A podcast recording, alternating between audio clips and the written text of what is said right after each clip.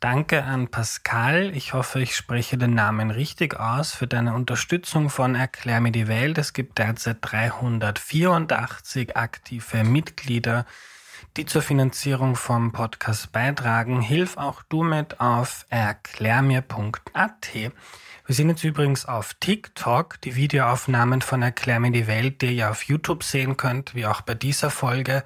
Diese Videos machen wir dann mit der Hilfe von Patricia Albertini. Hallo an dieser Stelle und danke für deine Arbeit. Zu kurzen Videos auf TikTok, zu Insta-Reels und zu YouTube Shorts. Also schaut dort mal vorbei, wenn ihr auch unter der Woche eine kurze Dosis Erklär mir die Welt wollt. Hallo, ich bin der Andreas und das ist Erklär mir die Welt, der Podcast, mit dem du die Welt jede Woche besser verstehen sollst.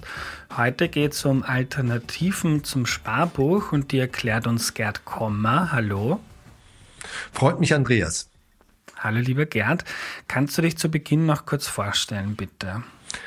Gerne, ja. Also Gerd Kommer, ich bin Gründer und Geschäftsführer zweier Vermögensverwaltungsunternehmen in München. Eins davon ist ein digitales, ein Robo-Advisor, die Gerd Kommer Capital und anderes richtet sich an vermögende Privathaushalte aus dem deutschsprachigen äh, Raum. Äh, ich habe auch mehrere Finanzratgeberbücher geschrieben und mein Anliegen ist es seit 20 Jahren auch so ein bisschen beizutragen zur Verbesserung der Finanzbildung im deutschsprachigen Raum.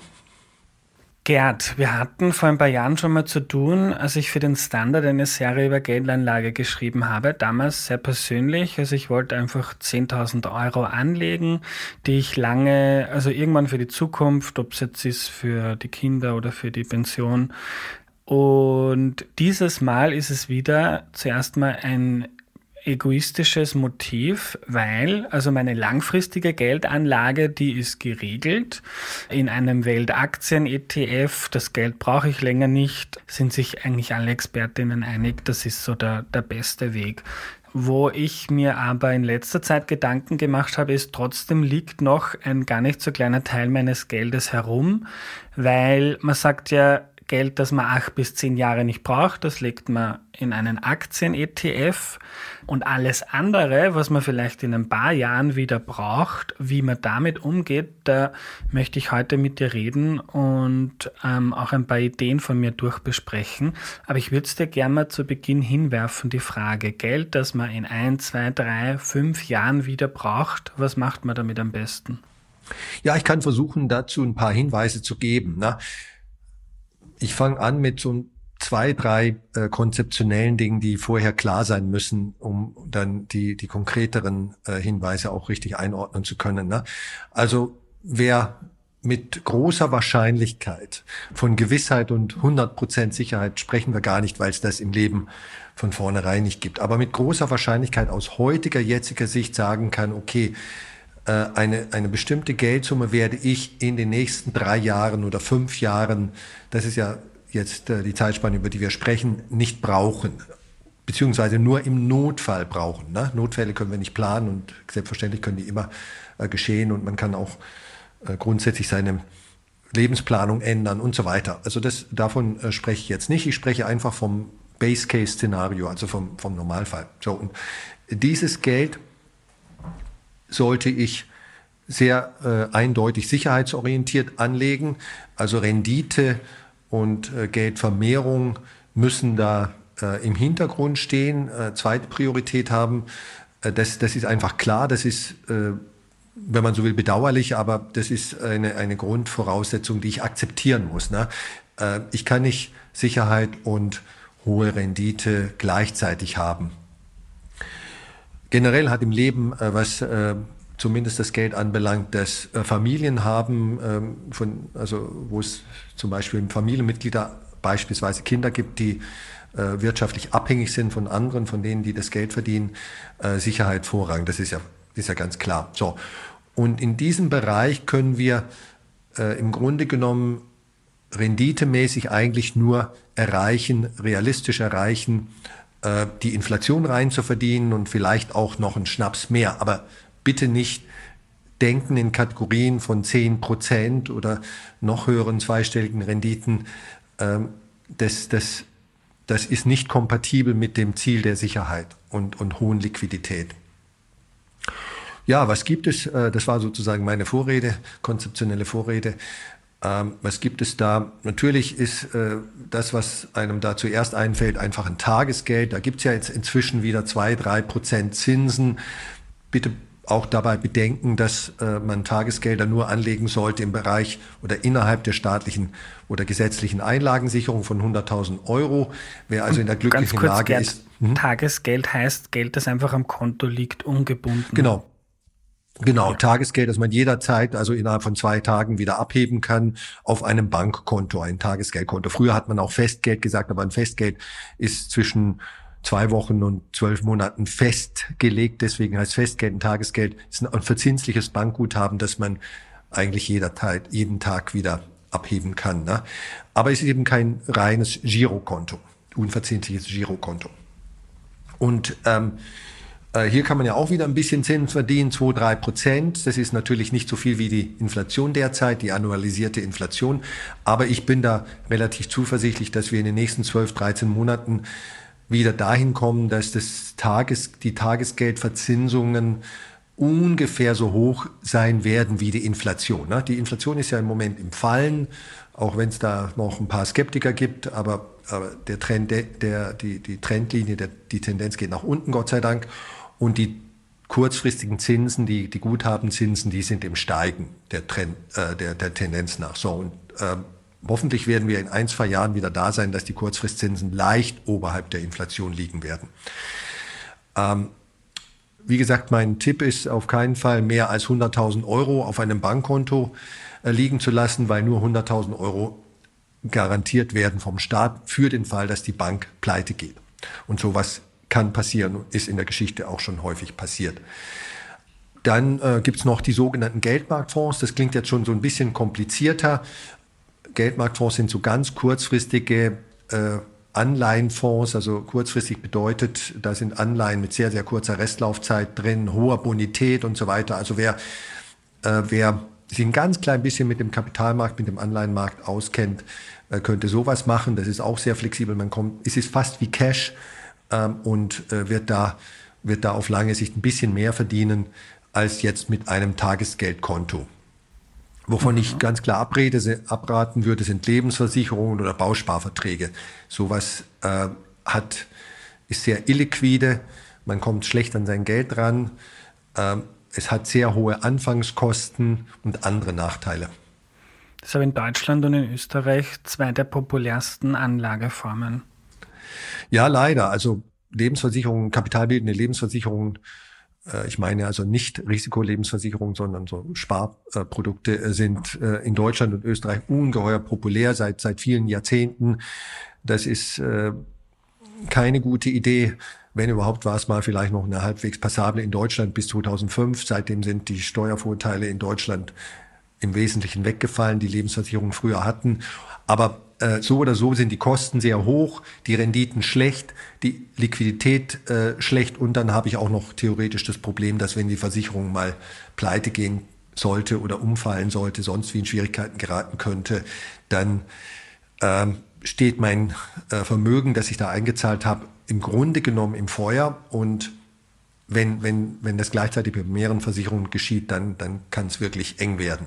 Also keine gute Idee äh, für langfristige Anlagen und eigentlich auch und, und schon, schon gar nicht für kurzfristige, wie, über die wir jetzt äh, gerade sprechen. Mhm. Also ähm, ich würde auch wirklich dringend davor abraten, mit Kryptowährungen äh, zu spekulieren äh, oder NFTs und was es da alles gibt. Äh, das, das alles hat sehr viele Probleme, aber äh, oder oder Fragezeichen.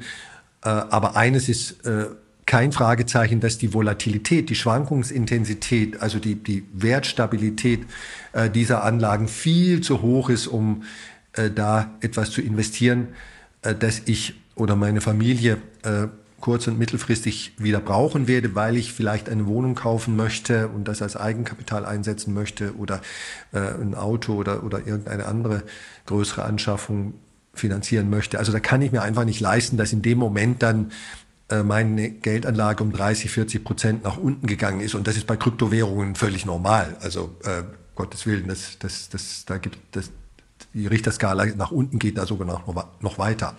Also allzu viele Möglichkeiten gibt es eigentlich nicht. Und das, was ich gesagt habe, das klingt alles sehr ernüchternd, das weiß ich. Aber so ist halt nun mal äh, die äh, Realität.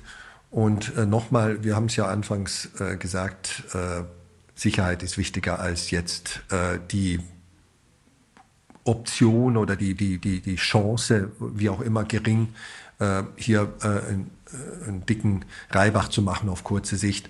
Äh, mhm. Äh, weil dieser dicke Reibach geht halt immer auch mit äh, Risiko einher und es kann dann anders kommen und so weiter. Also zwei Optionen hast du jetzt gesagt, ein Tagesgeldkonto bei einer Bank, nicht das normale Konto, sondern man hat so ein extra Konto, wo man innerhalb von zwei, drei Tagen auf das Geld zugreifen kann. Da ist man jetzt noch unter der Inflation, aber das könnte wieder zusammengehen. Das ist dann etwas, was eigentlich jeder ohne großes Wissen, das kann man äh, im Vorbeigehen machen. Und dann Geldmarktfonds, Anleihenfonds. Genau. Richtig, ja. Ja, äh, jetzt gibt's so, ähm, zum Beispiel habe ich mich angemeldet bei einer App, die heißt Weltsparen. Dürfen wir nennen, weil wir sind nicht der öffentlich-rechtliche Rundfunk. Und über die kann man bei ganz vielen verschiedenen Banken in Europa, also die legen quasi für mich dort mein Geld an und ich kann es da entweder kurzfristig oder aber auch für ein, zwei, drei, vier Jahre binden. Und ich mir gedacht, klingt eigentlich gar nicht so blöd, wenn das europäische Banken sind, die Teil der Einlagensicherung sind, äh, dann kann ich da vielleicht mehr herausholen wie von einer österreichischen oder deutschen Bank. Was hältst du von diesen Modellen? Gut, dass du das erwähnst, Andreas. Also Weltsparen ist so eine Tagesgeldvermittlungsinstitution, ein, ein Finanzportal.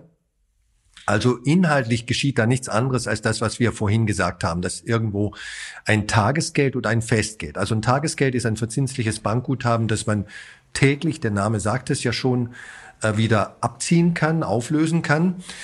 Und ein Festgeld ist was ähnliches, auch ein verzinsliches Bankguthaben, aber ich lege mich fest für einen Monat, drei Monate, sechs, neun oder zwölf Monate. Also theoretisch sogar vielleicht auch über 24 Monate. Und innerhalb dieser festgelegten äh, Frist komme ich eigentlich nicht an mein Geld ran, beziehungsweise nur gegen Strafzahlung. Also dann muss ich die äh, Zinsen, die ich theoretisch äh, verdienen würde, in dieser Zeit wieder abgeben und möglicherweise sogar noch eine kleine zusätzliche Strafe bezahlen, weil ich, weil ich mich halt sozusagen nicht an die Regeln äh, vorher, vorher vereinbarten Regeln gehalten habe. Aber die beiden Möglichkeiten gibt es, ja, so.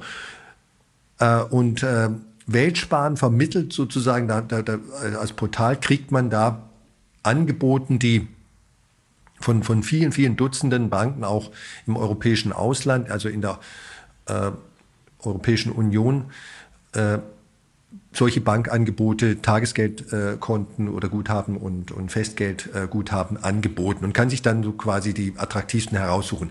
Wofür ich, wovor ich abrate, sind jetzt äh, mal so ein bisschen pauschal gesagt bulgarische Banken oder rumänische Banken. Ich möchte bitte nicht als äh, Feind von Bulgarien oder Rumänien hier äh, herüberkommen. Ich meine damit einfach äh, Banken, bei denen der staatliche Garantiegeber, nämlich zum Beispiel der Staat Bulgarien oder der Staat Rumänien selber so eine, naja, ambivalente Bonität haben, Kreditwürdigkeit haben, also finanzielle Stärke haben, äh, dass ich mir nicht mehr sicher sein kann, äh, dass es innerhalb einer schweren äh, Wirtschaftskrise äh, 100 Prozent klar ist, dass, dass mein Geld auch äh, solide garantiert wird. Äh, bei einer österreichischen Bank ist das natürlich, in Österreich ist das was anderes, weil bei der Staat Österreich aus meiner Sicht äh, über, äh, bonitätsmäßig für diese Zwecke über alle Zweifel erhaben ist. Ne? Es gibt in Österreich keinen stärkeren Garantiegeber als die Republik Österreich. Und ähm, äh, für Deutschland, äh, in Bezug auf die Bundesrepublik Deutschland, ist das analog zu sehen. Ähm, aber äh, ein Konto in Bulgarien und ein Guthaben in Bulgarien, äh, das vom, vom bulgarischen Staat äh, garantiert wird, das äh, sehe ich halt nicht in der gleichen Liga. Und Dafür gibt es vielleicht zwei Prozentpunkte höhere Renditen, aber diese höheren Renditen gehen halt einher mit mehr Risiko. Dann kommt theoretisch noch hinzu, dass, dass ähm, das Ganze abwicklungstechnisch, prozedural äh, vielleicht kompliziert werden könnte, weil da also grenzüberschreitende Sachverhalte eine Rolle spielen und so weiter. Also ich, ich, ich wäre da wirklich skeptisch und wegen einem oder zwei Prozentpunkten mehr Rendite im Jahr auf 5.000 Euro oder, oder, oder, oder 25.000 Euro sollte man solche, äh, nennen wir es jetzt mal Spekulationen, nicht eingehen. Ne? Es gibt noch die, den Mittelweg, dass das Konto selber in Österreich ist, aber letztlich äh, zu einer solchen südeuropäischen Bank gehört. Ähm, dann ist es im Prinzip so, dass die österreichische Einlagensicherung erstmal in einem ersten Schritt äh, haftet. Ähm, wenn es zu so einem, äh, sagen wir mal, Grenzfall käme, also zu einem solch, solchen Pleitefall käme. Aber ich kann nur sagen, alles wird dann dadurch äh, sehr viel komplizierter. Und ich persönlich glaube nicht, dass ein, zwei Prozentpunkte mehr Rendite dieses, sozusagen diese äh, dieses Risiko, das im Einzelfall wirklich schwierig zu beurteilen ist für einen normalen Menschen, äh, rechtfertigen. Also solide Banken, bekannte Banken, äh, nach Möglichkeit, die, die in Österreich, die, die ihren Sitz äh, in Österreich haben, also originär österreichische Banken sind, äh, und äh, das Konto muss auch in Österreich geführt werden. Mhm. Und wenn man jetzt ein bisschen mehr möchte, hast du gesagt, dann kann man auch in Anleihenfonds gehen. Äh, was gibt es da für Möglichkeiten? Da gibt es einerseits also die das, was eigentlich klassischerweise Geldmarktfonds heißt. Ich weiß, dass das kein sehr bekannter Begriff ist, aber es ist ein etablierter Begriff. Äh, der Geldmarkt ist sozusagen das kurzfristige Ende, kurzfristig im Sinne von Restlaufzeit der Anleihen, ähm, das kurzfristige Ende des Anleihenmarktes. Ich kann, Österreich hat zum Beispiel vor fünf Jahren eine hundertjährige Staatsanleihe emittiert vor fünf, sechs Jahren, Österreich, die Republik Österreich. Ne? Also äh, ich muss 95 Jahre von heute an noch warten, bis ich da mein Geld komplett zurückbekomme. Also die Tilgung sozusagen. Aber in der Zwischenzeit bekomme ich natürlich Zinsen jedes Jahr. Und also eine Anleihe hat immer eine feste Laufzeit. Fast alle Anleihen haben eine feste Laufzeit. Und äh, davon gibt es eben sehr kurze, die nur noch ein paar Monate laufen, äh, weil, sie, weil, sie, weil sie halt schon sehr alt sind und, und, und dem, sich dem Fälligkeitsdatum nähern oder weil sie von vornherein sehr, als sehr kurzfristige Anleihen emittiert wurden. Und die haben äh, die niedrigsten Risiken, weil einfach die Zinsen bei, bei kurzfristigen Anleihen viel, viel weniger schwanken. Ähm, und das, diese Anleihen, die werden in einen Fonds reingetan. Ähm, ein Fonds ist ja ein, ein kollektives Investmentvehikel. Viele Menschen zahlen da ihr Geld ein, Pool, das Geld wird gepoolt und dann von einem Fondsmanager, von einem Experten äh, gemeinsam als Pool in irgendwelche bestimmten Kapitalmarktanlagen investiert. Also das nimmt dem einzelnen Anleger, Anleger die Arbeit ab und ist, ist eigentlich eine sehr bequeme äh, Geschichte. Und das sind diese Geldmarktfonds. Die sind konstruiert worden, um eine cash-artige, tagesgeldartige Anlage so ein äh, Risikorenditeprofil zu haben, das einem Tagesgeld ähnelt, vielleicht ein bisschen mehr Rendite bringt, aber gleich bequem und gleich sicher ist. Und natürlich gibt's äh, gibt's da auch wieder unterschiedliche. Wenn ich so einen Geldmarktfonds hernehme, der nur in Unternehmensanleihen, also nicht Staatsanleihen investiert, dann bekomme ich mehr Zinsen äh, oder eine höhere Rendite. Da gibt's heute schon äh, solche Geldmarktfonds, äh, die auch ETFs sein können, also Exchange Traded Funds. Das ist äh, eigentlich äh, nur formal gesehen ein kleiner Unterschied. Äh, wirtschaftlich gesehen ist ein traditioneller Geldmarktfonds und ein ETF-Geldmarktfonds eigentlich das gleiche für den Anleger. Und wenn da nur Unternehmensanleihen drin sind mit sehr kurzer Restlaufzeit, äh, im, im soliden äh, Kreditwürdigkeitsbereich, Bonitätsbereich, äh, dann kann man da schon 4%, 4,5% Rendite bekommen heute. Und es ist trotzdem so, äh, im Wesentlichen eine cash-artige Anlage. Und, und da hätte ich jetzt keine Bedenken, äh, Geld einer Familie reinzutun, das über, dass man wahrscheinlich irgendwann mal nach Ablauf von vier, fünf Jahren braucht oder, oder auch unter Umständen eben äh, in zwei Jahren oder sowas. Also das ist, ist cashartig, wenig Risiko. Ich bekomme aber ein bisschen mehr äh, Rendite als auf dem Tagesgeldkonto. Mhm. Und wenn es jetzt ETFs gibt und aktiv gemanagte Fonds, also wo irgendein Fondsmanager sitzt und sich schaut, welche mhm. Anleihen verkaufe ich, welche kaufe ich, beim ETF passiert das passiv, also man gibt am Anfang gibt's eine Regel, das wird gekauft oder gehalten oder ein Index nachgebildet und die sind dann meistens billiger. Du bist ja bei Aktien ein, ein großer Proponent davon, dass man als Normalo die Finger von aktiv gemanagten Fonds von Banken lassen sollte, weil man über längere Zeit mit den Gebühren sich einen Großteil der Rendite ähm, wegfressen lässt. Bei kurzfristigen Anleihenfonds siehst du das anders? Nein, das sehe ich ganz genau gleich. Also ich bin nicht nur ein Proponent von passiv investieren, also eben auf keinen Fall aktiv gemanagte Fonds kaufen, sondern ich bin ein fanatischer Fan von passiv investieren. Ich würde niemals mein Geld in einen Fonds reintun, egal ob Aktienfonds oder Anleihenfonds der aktiv gemanagt wird, weil er einfach viel, viel höhere Kosten hat, äh, circa zehnmal so hohe Kosten.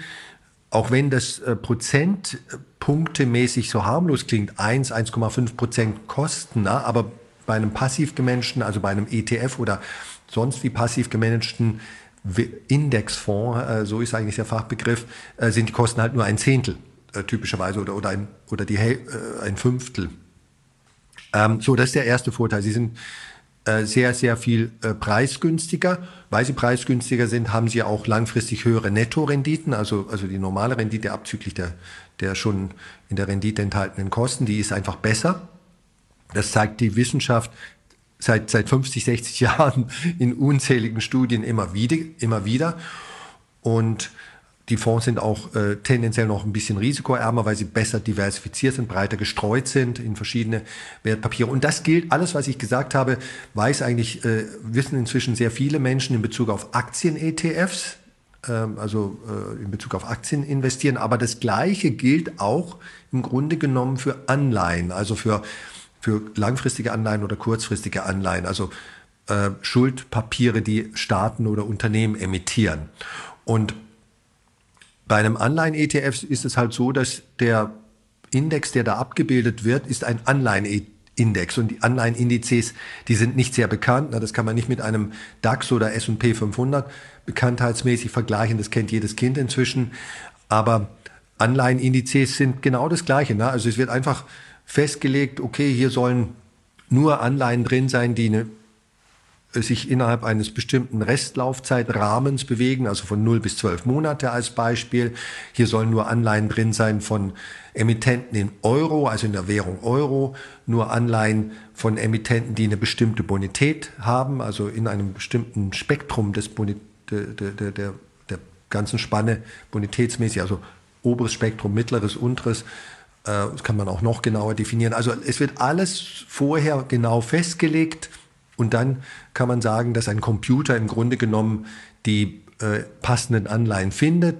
Und wenn eine Anleihe die Kriterien nicht mehr erfüllt, fällt sie automatisch raus und so weiter. Und da ist keine kein Spekulieren, keine Prognosen, äh, keine Meinungen und keine hohen Kosten. Und das ist einfach besser. Mhm. Äh, wo findet man als Normalo so einen ETF? Also ich habe ja die Erfahrung gemacht, ich habe jetzt auch versucht, mich mal so beraten zu lassen. Also vor langer Zeit bei einer Bank, das war sowieso sehr schwierig, weil die haben einfach kein Interesse daran, dass sie dir ein günstiges Produkt verkaufen. Dann war ich bei so unabhängigen Finanzberatern oder unabhängig ist dann relativ, weil die haben auch ein paar Partnerbanken, die Fonds herausgeben und von diesen Fonds empfehlen sie mir halt den, wo sie glauben, der funktioniert oder der passt am besten für mich, wo es aber auch wieder die Anreize von ihnen mit mir jetzt nicht ident sind. Also die wollen auch äh, Geld verdienen. Und diese ETFs sind ja irgendwie sehr günstig und damit macht keiner viel Geld, außer hoffentlich ich. und drum äh, hilft helfen mir auch kaum äh, FinanzberaterInnen dabei, da das Richtige zu finden. Wenn man jetzt so einen kurzfristigen Anleihenfonds möchte, du hast gesagt, wenn da hauptsächlich Unternehmen an, Unternehmensanleihen drinnen sind, kriegt man da auch mehr Rendite. Äh, wie finde ich den? Ja, gute, gute Frage. Ne? Also das, was du gesagt hast, kann ich 100 Prozent unterschreiben. Banken und äh, die aller, allermeisten bankunabhängigen Finanzberater äh, werden so etwas nicht empfehlen, werden es sogar schlecht reden. Die Erklärung ist ganz einfach, weil sie an diesen Produkten nichts oder viel weniger verdienen als eben an, an den anderen Alternativen, die sie gerne empfehlen, weil da die Margen für die Berater und die Banken höher sind. So, das erklärt alles. Ne? Schade, äh, aber so ist es halt. Äh, wie finde ich äh, solche Geldmarktfondsprodukte? Also ich äh, empfehle, wenn man, wenn man das im Do-it-yourself-Verfahren in Eigenregie machen möchte, sich eine von diesen äh, ETF-Findeportalen äh, äh, herauszusuchen. Da gibt es inzwischen viele. Ich, ich nenne jetzt mal die mir die drei bekanntesten, die ich kenne. Äh, justetf.com, extraetf.com und äh, das große Finanzportal Finanzfluss.com äh, sind alles drei deutsche Portale, aber ich glaube, die funktionieren auch für Österreicher. Und äh, da kann man ja äh, letztlich die passenden ETFs, also auch solche kurzfristigen äh, Geldmarkt-ETFs finden. Äh, man muss natürlich schon, so ist es halt im, im Leben, wenn man, wenn man irgendwie äh, selber die Dinge in die Hand nehmen möchte, mitdenken und ein klein bisschen Zeit investieren. Aber das ist gut investierte Zeit. Einerseits, weil man eben diese hohen Kosten, über die wir vorhin gesprochen haben, vermeidet. Andererseits vermeidet man, und das ist fast noch wichtiger, über den Tisch gezogen zu werden mit, mit, mit falschen Produkten. Ne? Du und ich, wir beide in Bezug auf uns, sind die einzigen Menschen, die jeweils überhaupt keinen Interessenskonflikt haben. Ne? Also sobald du irgendwo hingehst äh, und dich beraten lässt äh, zum Herrenausstatter, weil du sagst, jetzt möchte ich mal einen schicken, schicken Anzug kaufen oder irgendwas, der, da kriegst du natürlich äh, keine objektive Beratung. Es ist eine Form von Beratung und so weiter. Und so ist es, so ist es halt äh, mit, äh, mit allem. Ne? Äh, das, ist, das ist nicht traurig, aber es ist so und, und, und es ist hilfreich, wenn man sich das mal vergegenwärtigt und dann sagt, bei den Dingen, die wirklich wichtig sind im Leben, der Anzug zählt nicht dazu, aber das eigene angespart, sauer angesparte Vermögen, das gehört dazu. Da muss man selber mitdenken. Also der Herrenausstatter wird nicht sagen, keines der Sakkos, da passt dir, das steht dir gar nicht. Ich habe beim Recherchieren bin ich auch auf inflationsindexierte Staatsanleihen gestoßen, wie ich mir gedacht habe, ich würde gerne für die nächsten Jahre ähm, mich bei diesen, beim Teil meines Geldes vor der Inflation schützen. Gibt zum Beispiel ein Papier vom Staat Deutschland, die haben äh, eine Anleihe begeben bis 2027 und man kriegt, also wenn ich da jetzt 5000 Euro reingebe, kriege ich 2027 5000 Euro wieder zurück und dann jedes Jahr die Inflation als Coupon, also als Zins. Was hältst du von diesen Produkten? Ich bin so ein bisschen äh, gespaltener Meinung äh, dazu. Grundsätzlich sind inflationsindexierte Anleihen eigentlich eine gute Sache. Österreich die Republik Österreich emittiert keine, aber äh, die Bundesrepublik tut das und auch andere Staaten, USA, Frankreich, Großbritannien, die Mehrzahl der, der 200 Länder auf der Welt äh, emittiert keine solchen Anleihen. Also mit anderen Worten, das sind eigentlich normale Staatsanleihen, aber sie haben einen Konstruktionsunterschied äh, zu den ganz konventionellen Staatsanleihen.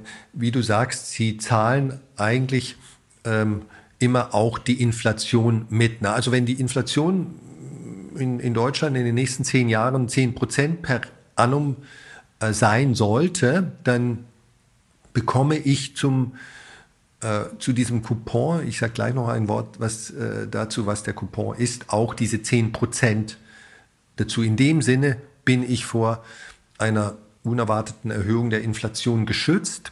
Das, das klingt jetzt erstmal toll. Auch, auch wenn die Inflation 20% betragen sollte, würde ich diese 20% bekommen. Und das ist halt bei einer konventionellen Anleihe nicht der Fall. Da bin ich sozusagen ich kriege einen, einen, einen, einen Zins, äh, das, das nennt man den Coupon, ähm, der einmal festgelegt wird und wenn die Inflation halt sehr hoch ist, dann kann dieser äh, Coupon im Nachhinein äh, sehr, sehr kümmerlich und, und niedrig aussehen. Ne?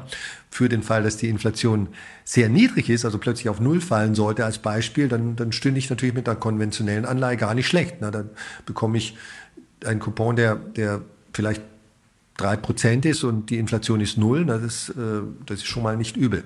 So. Das Problem bei den inflationsindexierten Anleihen in, in, im, Euroraum ist, dass die Bezugsgröße, von der an diese Inflation hinzuaddiert wird, äh, die ist negativ. Also praktisch, der, ich, ich beginne mit einem negativen Coupon, also mit einer negativen äh, Zinszahlung, die ist halt bei minus ein Prozent, minus zwei Prozent und dann, dann kommt die Inflation hinzu. Ne?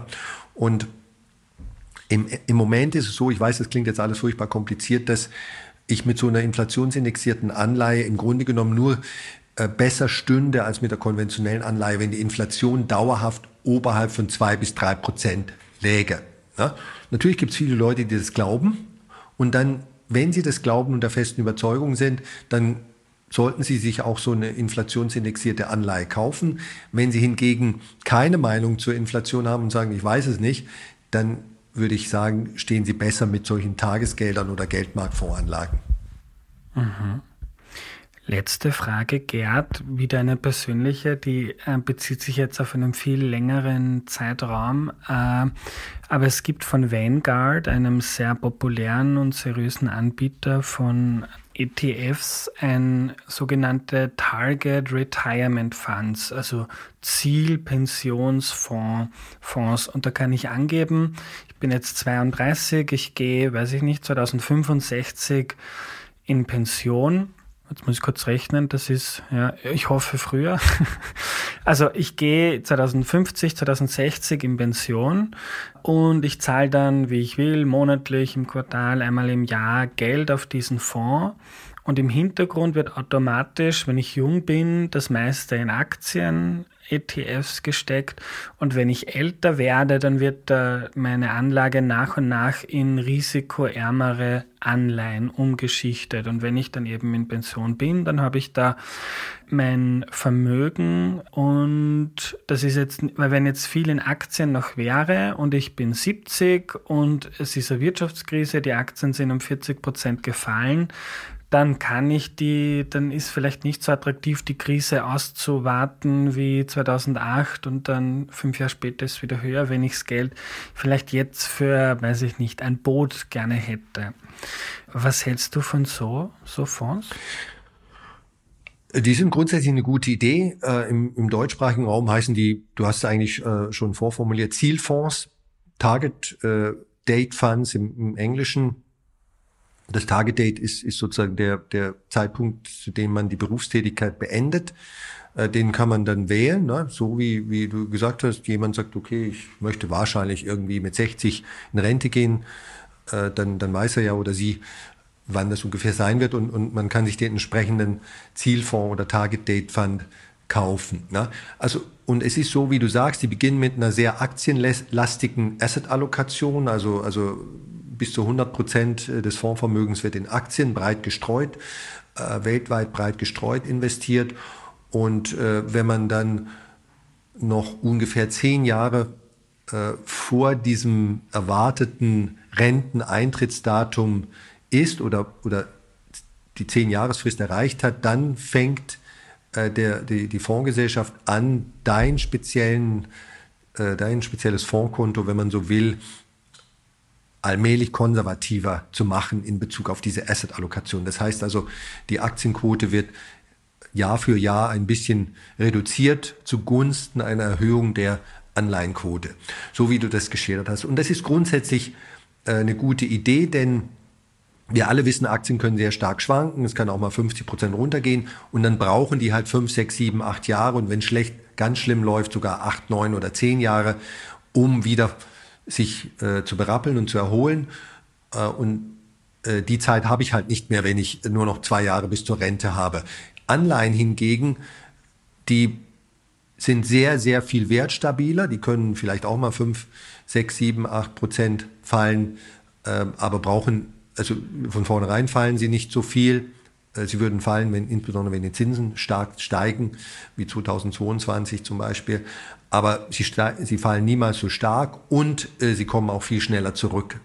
Und aus dieser Beobachtung heraus äh, erklärt sich die Logik dieser äh, Zielfonds. Grundsätzlich sind die eine gute Idee, aber man kann das, was ein Zielfonds äh, quasi eingebaut hat, als Struktur auch äh, selber machen. Ne? Also wer das, das, das, was ich gerade beschrieben habe, das kann ich ja selber auch äh, in meinem eigenen Depot dann äh, nachvollziehen sozusagen. Wenn ich, wenn ich weiß, ich bin, gehe jetzt auf, die Rent, auf den Renteneintrittszeitpunkt zu, dann sollte ich meine Asset-Allokation unter sonst gleichen Umständen, insbesondere wenn ich Entnahmen tätigen möchte, das ist jetzt auch noch ein wichtiges Thema, dann, dann natürlich konservativer machen. Wenn ich jetzt so vermögend bin, dass ich aus meinem Wertpapierdepot, Fonddepot gar keine Entnahmen tätigen muss oder in den ersten fünf Jahren Rente noch nicht, weil ich, äh, einfach genug andere Mittel habe, dann ist diese ganze Überlegung eigentlich hinfällig. Ne? Also sie setzt voraus, sie unterstellt, dass man mit dem Beginn äh, der, der Rentenphase da auch tatsächlich Entnahmen tätigen möchte aus dem Depot. Für denjenigen, der das nicht ist, der das, der das nicht muss, der sich einen Luxus hat, äh, der, der braucht sich an diese Dinge eigentlich in der Form so nicht zu halten. Mhm. Gerd, jetzt wirklich letzte Frage. Wenn man sich damit beschäftigen möchte, aber jetzt auf den ersten Blick mal überfordert ist. Jetzt gibt es dann Bücher, wie zum Beispiel von dir, du hast ein paar gute geschrieben. Man kann anfangen, online zu lesen. Gibt es Berater, BeraterInnen, die man finden kann, die einem da seriös weiterhelfen, wenn man sich jetzt den Gerd Kommer nicht als Vermögensberater leisten kann? Äh, den Gerd Kommer kann man sich als Vermögensberater vielleicht nicht unbedingt leisten. Äh, in, in unserem konventionellen Unternehmen haben wir leider, äh, muss ich fast sagen, ein Eintrittsticket von einer Million Euro. Aber eins meiner Bücher kann man sich vielleicht leisten und das gibt schon für 10 Euro. der leichte Einstieg in die Welt der ETFs und ein anderes, das eigentlich das gleiche Buch ist, ähm, bisschen anders heißt, aber eben sehr, sehr preisgünstig ist. Und da werden diese Dinge, über die wir heute gesprochen haben, alle viel besser noch und präziser erklärt, als ich es jetzt mündlich getan habe. Und diese Bücher sind für wirklich für, für Finanznovizen, für Anle Anfänger, äh, die noch neu sind auf diesem Gebiet geschrieben. Also äh, das, äh, das kann ich empfehlen. Ist natürlich jetzt ein bisschen Marketing in meiner Sache. Ähm, was die Berater anbelangt, ich, ich muss leider sagen, so, so enttäuschend ich äh, das finde, was ich jetzt sagen werde, äh, und ernüchternd, dass es, dass es die vor allen Dingen in Österreich äh, nicht gibt. Es gibt in Deutschland, ähm, Deutschland ist halt von der Bevölkerung her zehnmal so groß wie Österreich. Vielleicht erklärt das den Unterschied. Äh, eine Handvoll, das sind keine 200 in ganz Deutschland, wirklich äh, mikroskopisch kleine Zahl. Ähm, aber in Österreich, soweit ich weiß, ist, das, ist diese sogenannte Honorarberaterlandschaft, also Berater, die sich pro Stunde bezahlen lassen und, und keine oder fast keine Interessenskonflikte haben und, und, und seriös arbeiten, noch viel kleiner als in Deutschland. Und alles in allem, also sieht es da nicht sehr gut aus. Deswegen empfehle ich jedem äh, solche Bücher oder auch äh, Finanzfluss, äh, Finanzportale. Äh, das eine, was gut ist, äh, hatte ich schon genannt, finanzfluss.com. Für die Menschen, die sozusagen lieber YouTube-Videos schauen, ist das eine exzellente Quelle, um äh, auch solche Spezialthemen, wie wir sie jetzt diskutieren, äh, gezielt angehen. Ne? Da muss man halt ein klein bisschen äh, suchen, aber äh, die, die, äh, die, die einzelnen Videos sind ja miteinander verknüpft und verlinkt, äh, so dass man fast so ein bisschen das Bucherlebnis bekommt. Äh, ein Video führt dann zum nächsten und so weiter. Also ganz klein bisschen muss man seinen Hintern schon äh, auch hochkriegen, um äh, erstens mal einen guten Deal zu bekommen und zweitens eben zu verhindern, dass man keinen besonders schlechten bekommt. Das sind eigentlich zwei verschiedene Dinge und ich kann da nur an jeden appellieren, die also sozusagen Initiative zu ergreifen. Zwei Dinge im Leben oder äh, drei ähm, sind, sind Dinge, die man nicht einfach wegdelegieren kann. Das ist die, äh, die körperliche Gesundheit, da muss man mitdenken. Also ich kann ich kann das einfach nicht laufen lassen, sondern, sondern ich muss mitdenken. Wenn der Arzt sagt, tu das und jenes, dann muss ich, muss ich das auch machen. Und, und die geistige Gesundheit, na, da gab es früher die Kirche, die dafür gesorgt hat. Ähm, heute müssen wir da auch selber Verantwortung übernehmen, dass man irgendwie als Mensch weiterkommt, geistig, mental äh, und so weiter. Und das Dritte ist die Finanzgesundheit.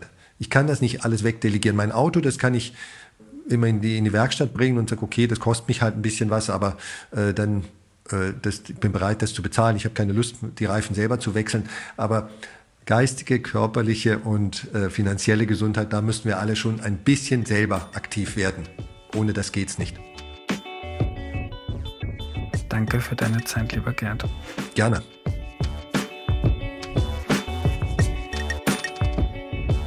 Was nehme ich mir mit? Sehr viel. Ich schätze Gerd Kommer schon seit Jahren und lasse mir von ihm immer wieder bei meiner eigenen Geldanlage helfen. Und zwar indem ich gleichzeitig auch im Podcast und im Standard über meine Geldanlage schreibe oder spreche. Ist ziemlich praktisch als Journalist manchmal. Das habe ich auch dieses Mal wieder vor. Ich werde mir wohl einen ETF kaufen, wie von Gerd empfohlen, auf Unternehmensanleihen mit guter Bonität. Welchen, das weiß ich aber noch nicht. Ich werde das dann aber in meiner Standardreihe Kaching alles wieder transparent machen. Verschicke den Link zum Artikel dann im Newsletter von Erklär mir die Welt. Den könnt ihr übrigens auf erklärmir.at slash newsletter abonnieren. Das zweite, was Gerd empfohlen hat für die Anlage, die nicht langfristig ist, sondern wo man das Geld in den nächsten Jahren wieder haben möchte, ist einfach Tagesgeld oder Festgeld. Fragt dazu mal eure Bank, was die euch da für Konditionen geben. Ich habe bei meiner nachgefragt und gesagt, ich vergleiche gerade, wo es wie viel Zinsen gibt auf Tagesgeld und habe dann sehr attraktive Konditionen bekommen. Die erlauben sich das aber meistens das nicht so, wie es sonst am Markt ist, also die Zinsen anzuheben, weil es eh keinem auffällt und sich so ein nettes Körpergeld zu verdienen. Also einfach mal nachfragen. Es wird mit Gerd auch noch eine zweite Folge geben dazu, was finanziell besser ist, kaufen oder mieten. Ein Thema, das ich super spannend finde, weil es da gerade in Österreich und in Deutschland ziemliche Mythen dazu gibt. Also falls ihr den Podcast noch nicht abonniert habt, gleich abonnieren und nicht verpassen. Das war die heutige Folge. Bitte trage einen Teil zur Finanzierung von Erklär mir die Welt bei auf erklärmir.at und dann auf Unterstützen klicken. Nächste Woche kommt eine tolle Folge zur Krim, also die Halbinsel Krim in der Ukraine. Da geht es um Geschichte, Kultur und Politik und die aktuelle Situation vor Ort. Danke an Valentina Pfadner für die Mitarbeit, an Missing Link für die Vermarktung und an Audio Funnel für den Ton. Verbindet euch mit Erklär mir die Welt auf Insta, Signal oder Facebook. Abonniert uns auf Telegram und YouTube, dort gibt es immer wieder Folgen, bei denen ihr auch das Video sehen könnt, wie bei dieser oder besorgt euch unsere Newsletter auf erklärmir.at slash newsletter. Auf allen Kanälen bleibt ihr am Laufenden, könnt eure Fragen einschicken und erfährt als erstes von Events und Gewinnspielen. Alle Links findet ihr in der Podcast-Beschreibung und auf erklärmir.at. Wir hören uns nächsten Dienstag. Bis dahin eine gute Zeit. Euer Andreas.